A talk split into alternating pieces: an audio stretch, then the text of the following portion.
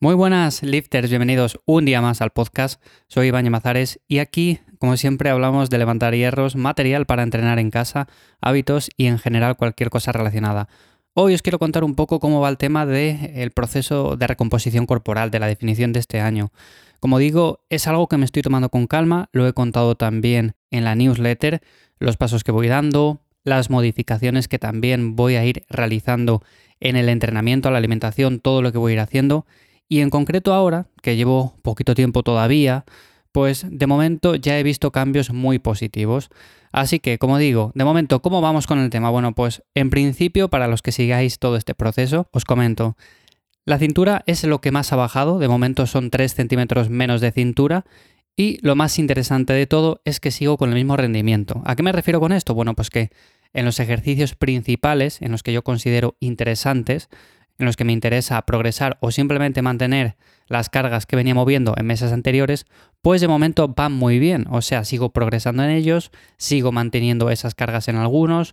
En definitiva, como llevo poquito tiempo, aunque el déficit calórico es verdad que según pasen las semanas, bueno, pues va a hacer un poquito de mella ahí y seguramente tenga que controlar un poco más la carga que utilizo y demás, de momento no me ha hecho falta y de hecho en algunos ejercicios, con las anillas por ejemplo, he progresado. También es verdad que las anillas llevo relativamente poco tiempo utilizándolas y por ello es más fácil progresar. Al final, el progreso en una primera fase siempre es debido a adaptaciones del sistema nervioso central y por lo tanto podemos subir las cargas de manera más o menos sencilla. Así que por este aspecto estoy muy contento, estoy muy contento también entrenando con las anillas. De momento la recomposición corporal va genial porque he bajado muy poquito de peso, pero la cintura se nota un montón, 3 centímetros menos al final, al espejo ya se notan.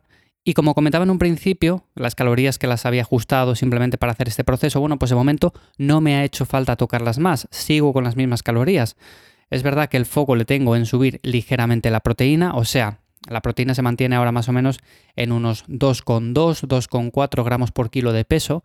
Sobre todo en estas fases de definición, en estas fases de recomposición, me interesa mantenerla un poco más alta, ya que a lo largo de los años he visto mejores resultados así.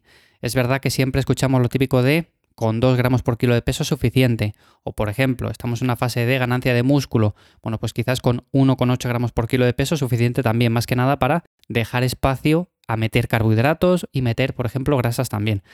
Pero en este caso en concreto, por ejemplo, las grasas las mantengo más o menos en las mismas cantidades, o sea, 1, 1.2 gramos por kilo de peso, las he bajado quizás un pelín. La proteína, como digo, la he subido a esos 2,2, 2,4 gramos por kilo de peso. Y luego, donde más ha estado el corte, ha sido con los carbohidratos. Normalmente yo lo suelo hacer así. Es verdad que otras veces he probado fases de definición en las cuales subo mucho más las grasas, bajo a tope los carbohidratos. Se podría decir etapas de definición en las cuales utilizo un enfoque más low carb, más de dieta cetogénica. También me ha ido bien, pero normalmente lo hago así y cuando ya van quedando quizás 3-4 semanas o incluso menos, bueno, pues hago una especie de low carb para terminar y ya está. Pero bueno, de momento, como digo, las calorías se mantienen, no me ha hecho falta bajar más. Como siempre digo, si podéis estar con 3.000 calorías y estar haciendo una recomposición corporal, definiendo, bueno, pues mejor con 3.000 que no que con 1.500. Así que yo me mantengo más o menos ahora en unas 2.600 por ahí anda la cosa y espero que se mantenga más o menos en las próximas semanas. Es cierto que, como digo, siempre pues voy a tener que retocar un poco esto, tendré que bajarlo o incluso tendré que añadir un poco más de cardio. Porque lo dicho, ahora mismo no estoy añadiendo más cardio del que ya venía haciendo. Simplemente esos paseos por la mañana, cuando tengo menos tiempo, pues me pongo un poco en la bicicleta de spinning, lo que sea, pero normalmente ese es el cardio o el trabajo aeróbico que vengo realizando.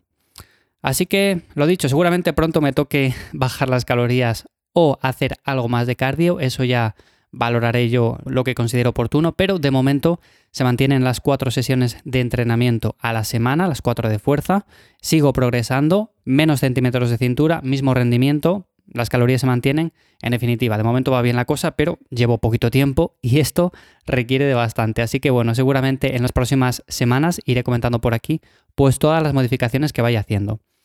Y si tenéis interés, que sé que muchos de vosotros decís, ya, pero yo quiero que subas alguna foto de la definición, no sé qué, no sé cuál. Bueno, pues a ver, seguramente cuando termine la definición, publique alguna historia de mi porcentaje graso para que comparéis un poco cómo estaba, cómo he quedado. Bueno, en definitiva, no me gusta mucho hacer este tipo de comparaciones porque seguramente muchas personas digan, a ver en qué punto estoy yo y a ver en qué punto está él. Siempre por la típica comparación. Y al final, muchas veces eso lleva también a la frustración. Si yo me comparo con una persona eh, quizás mucho más musculada, eh, con muchos más años de experiencia y todo eso, pues quizás me frustre un poco el ver que yo estoy menos definido, el ver que tengo menos músculo, en definitiva eso.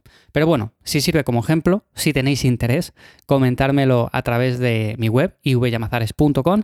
También sabéis que, como digo, voy compartiendo todo esto en la newsletter en lifters.es, os podéis apuntar y vais a recibir un mail los días 1 y 15 de cada mes con todo esto que voy contando por aquí y algún añadido extra. Y nada más, lo dicho, voy a seguir contando todo este proceso, espero que os interese, espero que aprendáis y podáis sacar conclusiones para que podáis aplicar a vuestro entrenamiento. Nada más por hoy y nos escuchamos en el siguiente. Chao.